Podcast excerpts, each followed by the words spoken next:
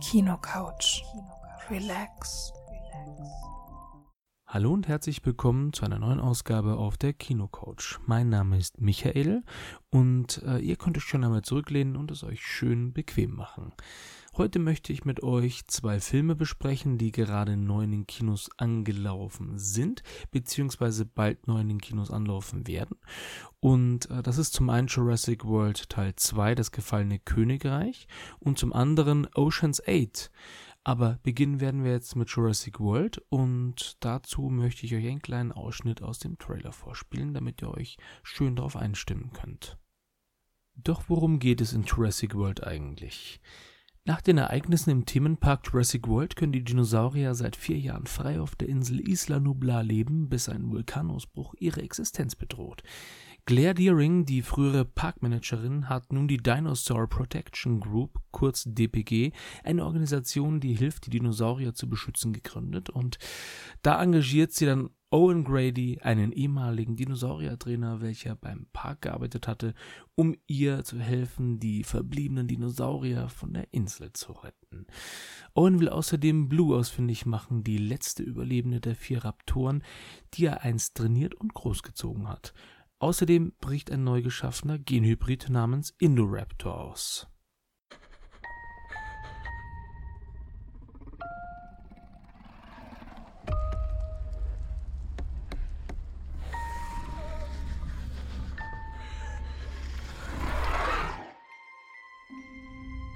Weißt du noch, wann du zum ersten Mal einen Dinosaurier gesehen hast? Oh, Blue. Man kann es kaum glauben. Ist wie ein Wunder.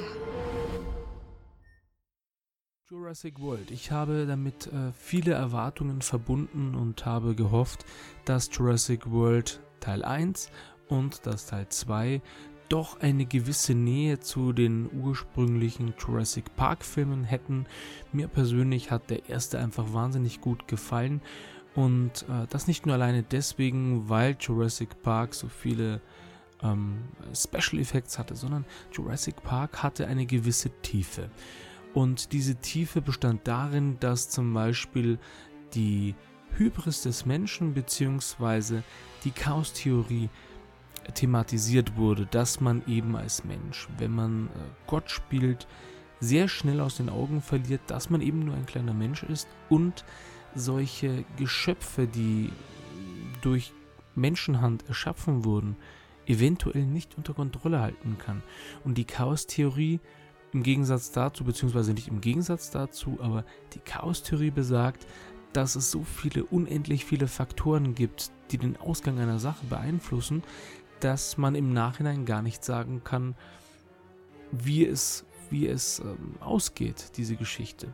Und genau das, das möchte ich schon mal vorwegnehmen, das habe ich bei Jurassic World Teil 2 genauso vermisst wie bei Jurassic World Teil 1.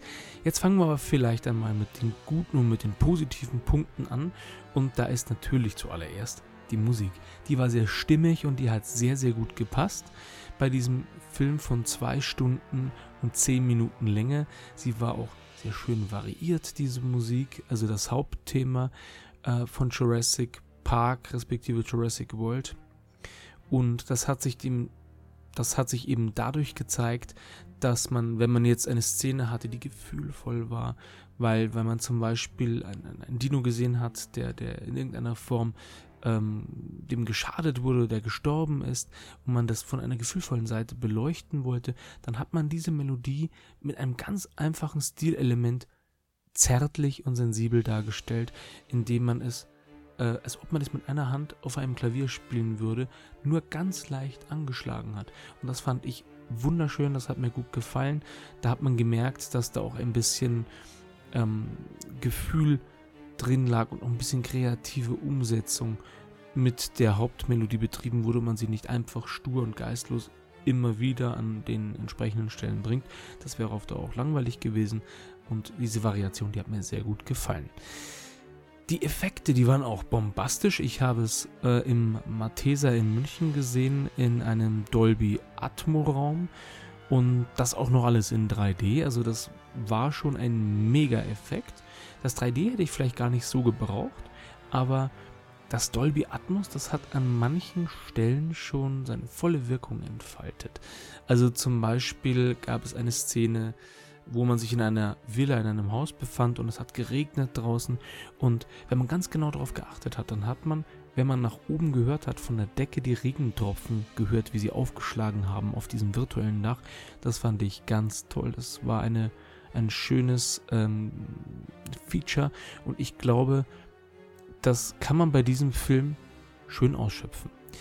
Und was mir auch noch gefallen hat, war, und das sage ich jetzt explizit für Chris Pratt, äh, Chris Pratt, ja, er war wunderbar. Er hat mit seiner Rolle ähm, des, des, des Dinosaurier-Trainers, der sich um Blue, darum geht es ja eigentlich hauptsächlich in diesem ähm, Teil, ähm, gekümmert hat und er hat diese Tiefe und er hat äh, diese, diese Wärme ausgestrahlt von seinem Charakter. Und ich glaube, Chris Pratt kann man in diesem Film genauso wie in den anderen Filmen, denen er bereits brilliert hat, zum Beispiel Guardians of the Galaxy, um nur mal eine Reihe zu nennen, äh, hat er auch brilliert und hat es schön gemacht und äh, hat mir wunderbar gefallen. Und jetzt komme ich zum großen Aber. Bryce Dallas Howard. Die weibliche Hauptprotagonistin, die hat äh, so ein bisschen gewirkt, und ich möchte jetzt wirklich nicht böse sein, aber sie hat so ein bisschen gewirkt, als ob sie gerade äh, frisch von der Botox-Behandlung von der Bank runtergehüpft wäre und gesagt hat, jetzt drehe ich den Film einfach mal straight durch. Denn äh, sie hat über die gesamte Laufzeit, und ich betone das nochmal, zwei Stunden und zehn Minuten, da hat die gefühlt einen einzigen Gesichtsausdruck gehabt. Und ich bin normalerweise niemand, der auf solche extremen kleinen Details achtet, aber das war für mich so befremdlich, dass ich jedes Mal, wenn ich ähm, Howards Gesicht gesehen habe, wie sie so, so lasziv, naiv, so halb ihren Mund hat offen stehen lassen, die Glubschaugen so, so, so halb aufgerissen, so ein bisschen ungläubig, da war ich ähm, genervt war, glaube ich, in der Hinsicht noch das mildeste Wort. Es war, es war wirklich, es war unerträglich an manchen Stellen. Wenn sie in Angst war, gleicher Gesichtsausdruck. Wenn sie gerade irgendwie über was lachen musste, gleicher Gesichtsausdruck. Es ist, als ob sie eine Maske getragen hätte und sie war sehr, sehr blass. Noch schlimmer als im ersten Teil und naja, das hat schon ein bisschen den Film geschmälert. Des Weiteren war die Story. Es geht ja eigentlich darum, dass ähm, die Dinosaurier, die ausgebrochen sind und auf dieser Insel Isla Nublar heißt die, glaube ich, herumstreunen, dass die durch einen aktiven Vulkan, der auszubrechen drohte, bedroht werden. Und da hat man dann dementsprechend in der ganzen Welt hat man in Nachrichtensendungen und, und, und in Sondersitzungen hat man besprochen, soll man jetzt die Dinosaurier von dieser Insel runterholen? Soll man vielleicht ein paar Geschöpfe so ein bisschen wie mit einer Arche ähm, retten und wieder eingreifen in diesen Prozess der Natur vielleicht auch in dem Fall sogar ein bisschen das Schicksal beeinflussen und die Dinosaurier wieder vor dem erneuten Aussterben bewahren in diesem Fall, nachdem man sie selber ja erschaffen hat? Und an sich ist das ja schon eine interessante, ein interessanter Ansatz, der diese Chaos-Theorie und dieses, dieses, diese Hybris, von der der Mensch ja betroffen ist, weil er immer denkt, er kriegt alles unter Kontrolle. Wenn er beim ersten Mal einen Fehler macht, dann gesteht er sich das zwar schon ein, aber beim zweiten Mal sagt er, ich mache es nochmal, aber dieses Mal besser und diesmal mache ich keinen Fehler. Und diese Hybris ist erneut wahrnehmbar. Also der Mensch lernt aus seinen Fehlern nichts. Das ist ja eigentlich die Story und äh, die, die, die, die Moral der Geschichte, wenn man so will. Und auch in diesem Fall hat der Mensch nichts gelernt und auf der einen Seite haben die Verantwortlichen zwar beschlossen, dass die Dinos nicht gerettet werden sollen, aber natürlich hat sich dann ähm, Claire, wie sie heißt in dem Film, gespielt von Bryce Dallas Howard, ähm, hat sich dazu entschieden, dass sie mit einem Team auf die Insel fliegt und äh, dort vor Ort schaut, dass man die Dinos vom sicheren Aussterben bewahrt. So, und die Frage ist natürlich, die ich mir am Anfang gestellt habe, wenn ich von einer Insel, vor vier Jahren hat der erste Film gespielt, wenn ich von einer Insel gerade so mit meinem Leben entkomme und dann ähm, am Anfang sogar eine ganz taffe Geschäftsfrau war, wieso sollte ich um Himmels willen Warum sollte ich erstens die Charakterwandlung vollziehen, dass ich dann danach sage, ja, also jetzt würde ich schon gerne ähm, eine Aktivistin werden und, und für die Dinos kämpfen, die mich fast aufgefressen haben? Und zweitens, wieso sollte ich das Geld erstmal an sekundärer Stelle gesetzt, weil ich ja früher eine Geschäftsfrau war, es jetzt nicht mehr machen, dass ich den Mammon, den, den heiligen Mammon ganz oben ansetze. Das ist etwas, was ich persönlich in dieser, in dieser, in diesem Drehbuch, in dieser Story vom Film nicht ganz nachvollziehen konnte und wahrscheinlich auch nicht nachvollziehen werde. Ja, es gab da in meinen Augen eine Story, die sehr flach und sehr vorhersehbar war. Zusammengefasst könnte man sagen, nach 60 Minuten weiß man, wo die Fahrt hingeht und das ist nicht übertrieben ja, also ich glaube, dass weniger in der Tat mehr ist, denn im ersten Teil da hat man nur ein paar Minuten. Ich glaube, so 18 bis 20 Minuten hat man Dinos gesehen und ähm, der Zuschauer hat sich wunderbar unterhalten gefühlt und ähm, der erste Teil Jurassic Park, der gehört immer noch zu meinen persönlichen Favoriten und ich schaue mir immer wieder gerne an. Also vielleicht wäre weniger mehr gewesen. Auf der anderen Seite denke ich mir, kann man das mit dem heutigen Publikum überhaupt noch machen?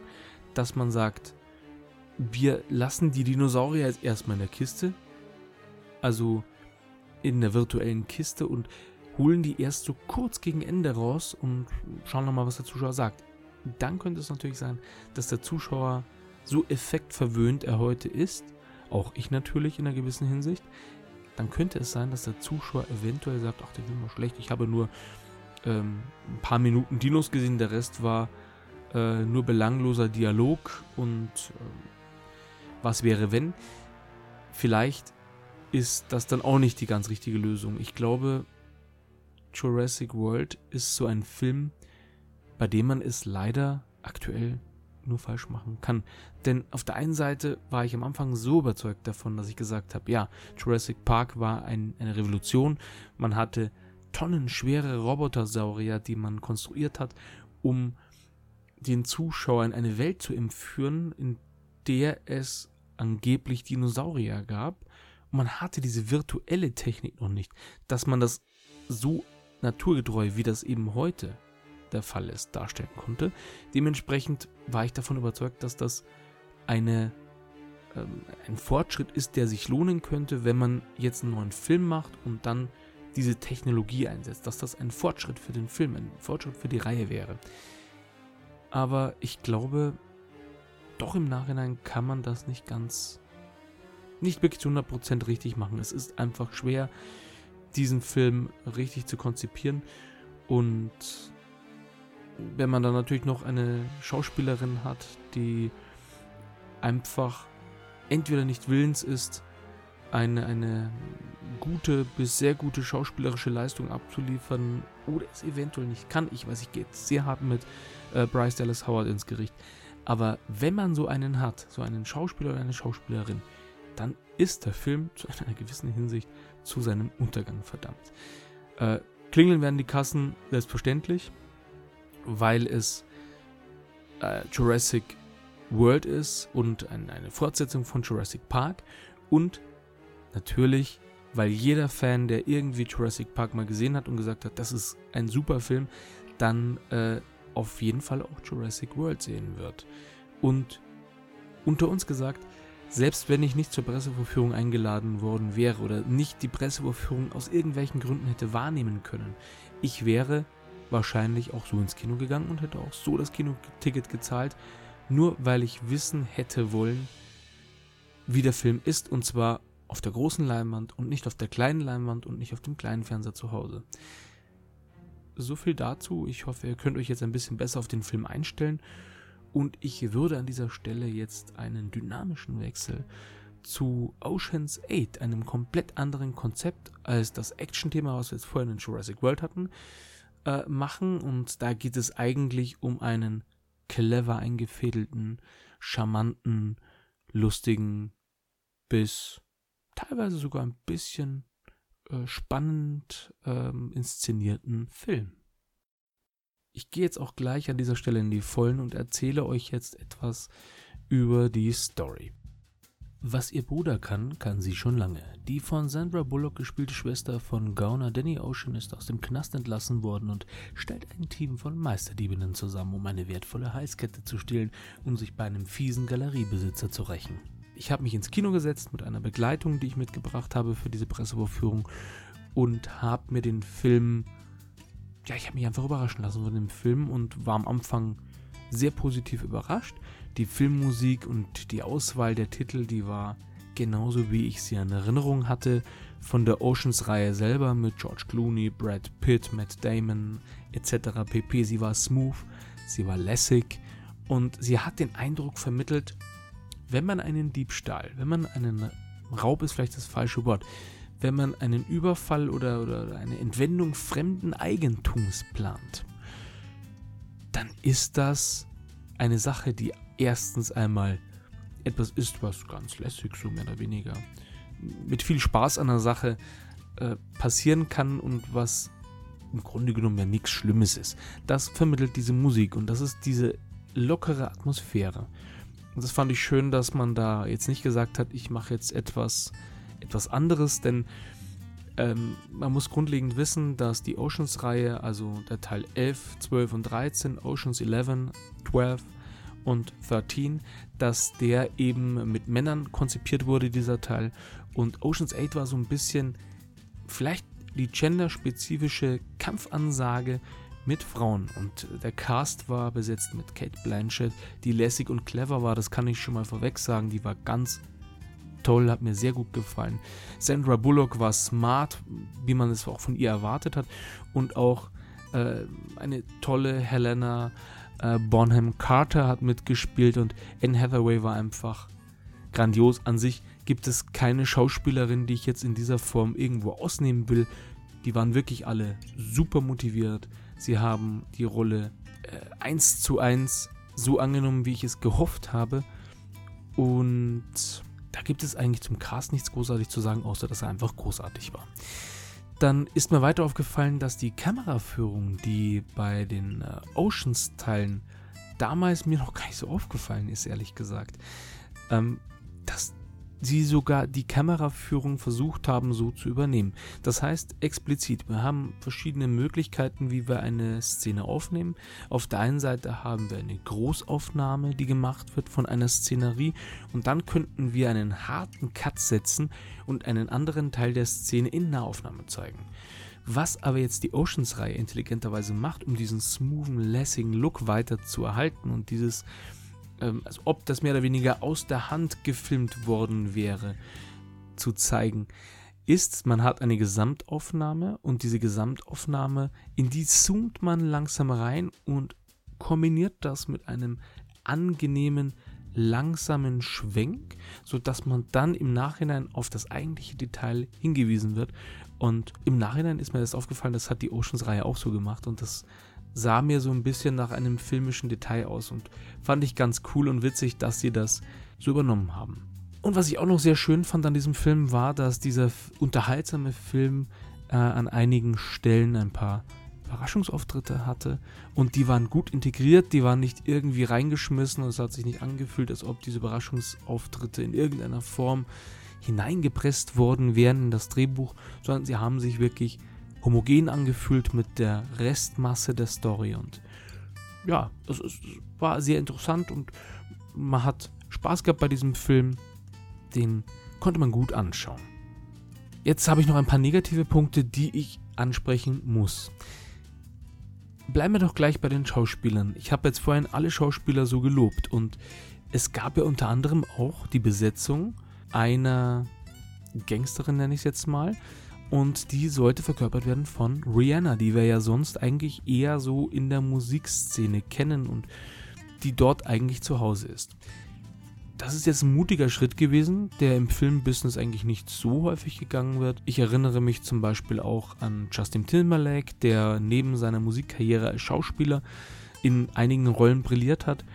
Und das habe ich mir bei Rihanna auch so ein bisschen gewünscht und habe mich gefreut und war gespannt, wie sie sich zeigen würde. Jetzt ist das Problem gewesen, dass natürlich eine Schauspielerin, wenn sie wenig zu sagen hat, natürlich auch nicht wirklich zeigen kann, was sie kann, was sie, was sie umsetzen kann in dieser Rolle.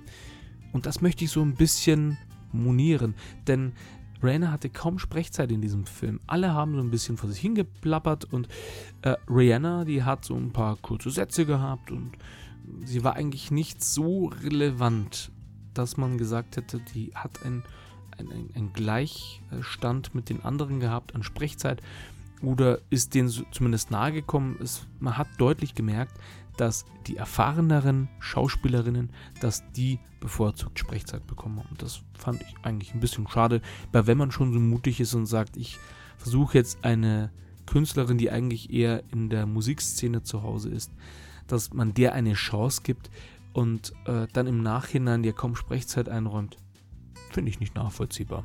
Aber das kann man anders sehen selbst mit dieser wenigen Sprechzeit fand ich sie eigentlich nicht schlecht. Ich hätte mir halt mehr gewünscht, dass sie mehr hätte sagen dürfen. So, zur Story selber, die an sich ja ganz witzig konstruiert war, muss man aber auch sagen, dass es am Ende nicht mehr den großen Knall, nicht mehr die große Überraschung gab, die man sich vielleicht erhofft hätte, die man auch in der Form bei der Oceans-Reihe und den Filmen davor gekannt hat, mit der man eventuell nicht gerechnet hat. Das hat mir ein bisschen gefehlt. Und jetzt noch was Inhaltliches. Gehen wir noch ein bisschen tiefer rein in die Geschichte. Ich habe versprochen, dass es keine Spoiler geben wird. Das ist auch kein Spoiler, ich verspreche es, denn es wird relativ nah am Anfang thematisiert. Aber jetzt stellt euch mal selber die Frage, was denkt ihr, würde eine Frau klauen? Geld, vielleicht ein Gemälde irgendwo in einem Atelier, ein teures. Sowas hätte ich mir zumindest gewünscht. Dass es etwas ist, was nicht so klischeebelastet ist. Aber was ließ man diese Frauen klauen? Man ließ sie Schmuck klauen. Und das ist nun mal etwas, was den Film so ein bisschen runtergezogen hat, finde ich. Denn wenn man jetzt schon gesagt hat, äh, man hat jetzt eine, eine weibliche Besetzung, Warum lässt man sie nicht etwas, etwas Größeres stehlen? Warum lässt man sie nicht etwas stehlen, was äh, ein bisschen, ich traue mich fast nicht, das Wort auszusprechen, aber genderneutraler ist? Denn Schmuck gehört zu Frauen wie zum Beispiel Whisky und Zigarren zu Männern. Es wäre genauso klischeebelastet und doof gewesen, wenn man gesagt hätte, bei der Oceans-Reihe mit den Männern, äh, dass man gesagt hat, ähm, lassen wir die doch vielleicht einfach die teuersten Zigarren und den teuersten Whisky, den wir finden können, äh, irgendwo klauen. Also ich weiß natürlich jetzt nicht, ob der Vergleich so gut gewählt ist, aber ich hoffe, ihr könnt damit was anfangen und könnt das nachvollziehen, wie ich das gemeint habe. Aber im Großen und Ganzen kann man festhalten, es ist ein sehr, sehr unterhaltsamer Film gewesen. Ich habe ihn mir gerne angesehen und ich kann euch empfehlen, wenn ihr euch eine schöne Tüte Popcorn gönnen wollt oder auch einen anderen Snack eurer Wahl oder auch meinetwegen gar nichts, dass man diesen Film sehr, sehr gut anschauen kann im Kino. Und ich glaube, da werdet ihr alle Spaß dran haben. Deutschlandstart ist zumindest der 21.06. Jetzt kommen wir abschließend noch zur Bewertung. Ich wollte es eigentlich erst direkt nach dem Film machen, aber damit man einen Vergleich zwischen diesen beiden Filmen hat, dachte ich mir, ich mache das zusammengefasst am Ende dieser Folge. Und zwar hätte ich Jurassic World 2 4 von 10 Popcorn-Tüten gegeben. Die 4 von 10 Popcorn-Tüten, die gibt es, weil Chris Pratt hervorragend war. Die gibt es, weil die Musik so toll umgesetzt und variiert wurde und wegen den tollen Special Effects, die mich schon irgendwie vom Hocker gerissen haben in manchen Szenen. Allein schon deswegen gibt es hier vier Popcorn-Tüten. Der Abzug, der ist bekannt. Eine Bryce Dallas Howard, die nicht nur indisponiert, sondern völlig unsichtbar war über die gesamte Laufzeit. Eine Story, die sehr flach und vorhersehbar war, die Tiefe, die allgemein gefehlt hat. Das war für mich persönlich einfach ein Affront gegenüber der eigentlichen Aussage, die Jurassic Park teilt. Und Oceans 8 im Gegensatz dazu, dem Film gebe ich 6 von 10 Popcorn-Tüten, weil die Musik sehr gut gewählt war, weil der Cast einfach clever inszeniert wurde und man eine, eine gute Truppe zusammengestellt hat, die homogen war, die Kameraführung, die kleinen Details, die diesen Film so passend gemacht haben und korrekt gemacht haben in Bezug auf das, was vorher in den anderen Oceans-Teilen thematisiert wurde und weil es einfach ein witziger, unterhaltsamer Film war mit, mit Auftritten äh, von bekannten Schauspielern, die auch schon in der Oceans-Reihe mitgespielt haben, die einfach wirklich stimmig gewirkt haben. Und jetzt kurz vor dem eigentlichen Ende der Folge gibt es von mir noch eine kurze Ansage in eigener Sache. Ich habe schon bereits auf Instagram und auf Twitter mitgeteilt, dass es ein Gewinnspiel geben wird und das startet mit dem Ende dieser Folge, mit dem heutigen Tage am Freitag, den 8.6. und geht bis Montag inklusive äh, der darauffolgenden Woche. Und zwar geht es um Freikarten für den Film Hereditary, der am 14.06. in die deutschen Kinos kommen wird. Ich werde mir diesen Film auch anschauen und ähm, mit freundlicher Unterstützung des Filmverleihers Splendid ist es hier möglich gemacht worden, dass ich zwei Freitickets für euch habe. Wie ihr die gewinnen könnt, fragt ihr euch bestimmt. Es ist an sich ganz einfach. Auf der einen Seite müsst ihr meinen Kanal, die Kinocouch, auf der Soundcloud adden. Das ist relativ einfach und mir dann auf dem entsprechenden Twitter-Account, der auf der rechten Seite verlinkt ist, folgen. Und als letzter Punkt, um an dem Gewinnspiel letztendlich teilzunehmen, werde ich einen Post am Freitag setzen mit dem Hashtag die Kinocouch. Und diesen Post, den müsst ihr kommentieren und retweeten. Das war's auch schon.